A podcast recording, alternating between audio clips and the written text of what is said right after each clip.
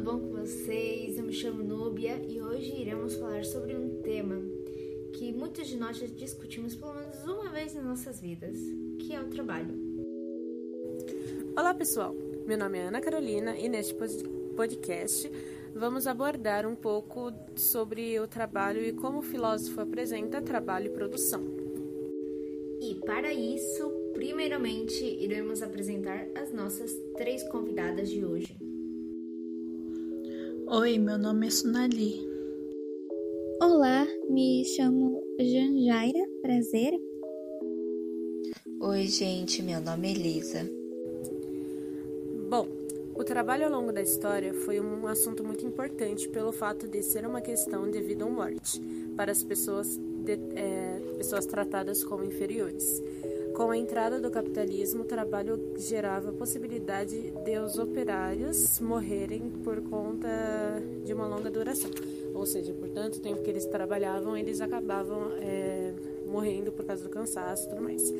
É, desgastando as pessoas e reduzindo a vida dos operários, segundo Karl Marx. Além disso, com a chegada do capitalismo, vários tipos de trabalhos passaram a surgir, como o taylorismo e fordismo, e também o trabalho individualista, criando solidariedade. Os tipos, esses tipos possuem pontos em comuns, como o individualismo e a coletividade ao mesmo tempo. Porém, no Fordismo e Taylorismo apresentam mais coletividade, mesmo trabalhando individualmente. Alguém poderia, por favor, complementar é, sobre a questão abordada pelo filósofo Karl Marx, por favor? Bem, o filósofo contestava o meio de produção exaustiva e enganosa para o trabalhador inserido na sociedade capitalista, porque o trabalhador não precisava ser qualificado em apenas um único setor, ele poderia exercer vários tipos de tarefa.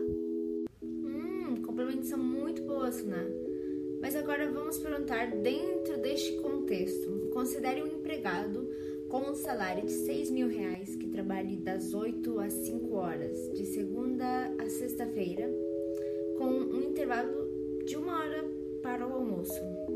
Em termos de cálculo, consideram-se 44 horas como se a jornada de trabalho incluísse metade de um sábado.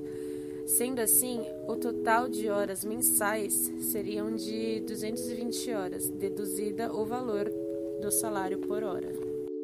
Então, esse trabalhador ganhará R$ 27,27 por hora.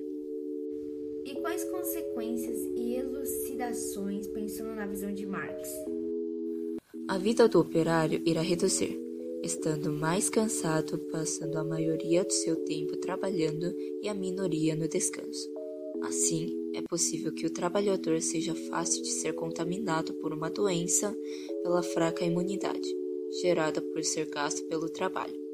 Além disso, o operário poderá ficar com depressão pela grande quantidade de estresses ocasionado pelo trabalho, causando até a morte da pessoa.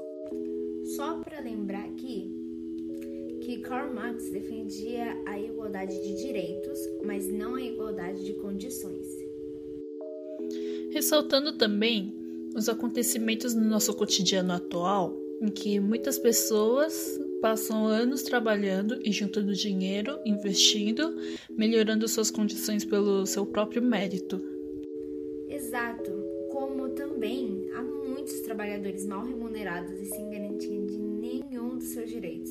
Adentrando um pouquinho mais nesse assunto, vamos discutir os dois tipos de trabalho, originados na idade, na idade contemporânea e que ainda está dando a sua continuidade na vida atual. Bem, é, na divisão do trabalho há dois tipos de mecanismos. Na solidariedade mecânica, as pessoas elas dividem as tarefas para o bem social de todos e têm os mesmos valores. Já na orgânica, no mundo capitalista, é diferente, diferente da, da sociedade tribal, as pessoas são individuais em valores, mas ocorre uma divisão de trabalho e união entre todas, todas as pessoas. No Fordismo e Taylorismo não há solidariedade. As pessoas são divididas entre o proletariado e o dono do capital. Eles não veem o bem-estar social. Atualmente estamos no caminho de sair de um enorme colapso global. A pandemia do coronavírus de fato trouxe muitas consequências. Muitas pessoas perderam seu emprego, é, tiveram que se adaptar ao trabalho em casa e também haviam outras que dependiam do dinheiro ganho no dia, que são chamados de vendedores ambulantes. Exato, e também muitas empresas faliram nessa pandemia. Outras tiveram cortes na verba e, além disso, ficaram sem trabalho, sem dinheiro e sem dinheiro sem ter o que comer mesmo, pelo aumento dos preços das comidas, gerado pela pandemia, na qual passou a triplicar o problema. Uma solução para isso foi o auxílio emergencial, que tinha o fim de dar uma quantia de dinheiro para que as famílias carentes e trabalhadoras desempregadas tivessem pelo menos o que comer. Mas aparentemente isso não funcionou muito bem, pois além, de, é, pois além da comida haviam as contas que não paravam de chegar nos primeiros meses de confinamento piorando ainda mais a situação econômica de mais de 90% das famílias brasileiras. Sim, e ainda foram quatro meses de lockdown total, sem trabalhar, sem nada, mas mesmo assim, todos que todos tiveram que dar um jeito de não serem despejados de suas casas, pagando aluguel, conta de gás, conta de luz, etc. Visto sobre os tipos de trabalhos, na situação da pandemia, podemos observar que o trabalho é coletivo, não como o Fordismo, porém estando mais próximo ao trabalho individualista, pelo fato de não conseguir estar perto dos operários, mantendo uma certa distância para realizar a tarefa. Assim, realizamos o trabalho individualista, que cria solidariedade além de mostrar mais facilidade, não fazendo muitos encontros com os trabalhadores para falar a respeito de um assunto da empresa. Então, no final deste podcast, concluímos que no sistema trabalhista ainda tem muito furo e muitas falhas.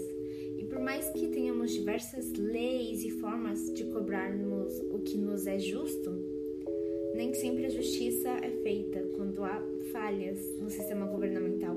Então a mudança tem que começar de lá para solucionar os problemas daqui.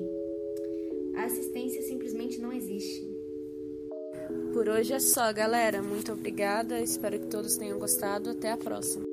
Tchau, tchau. tchau.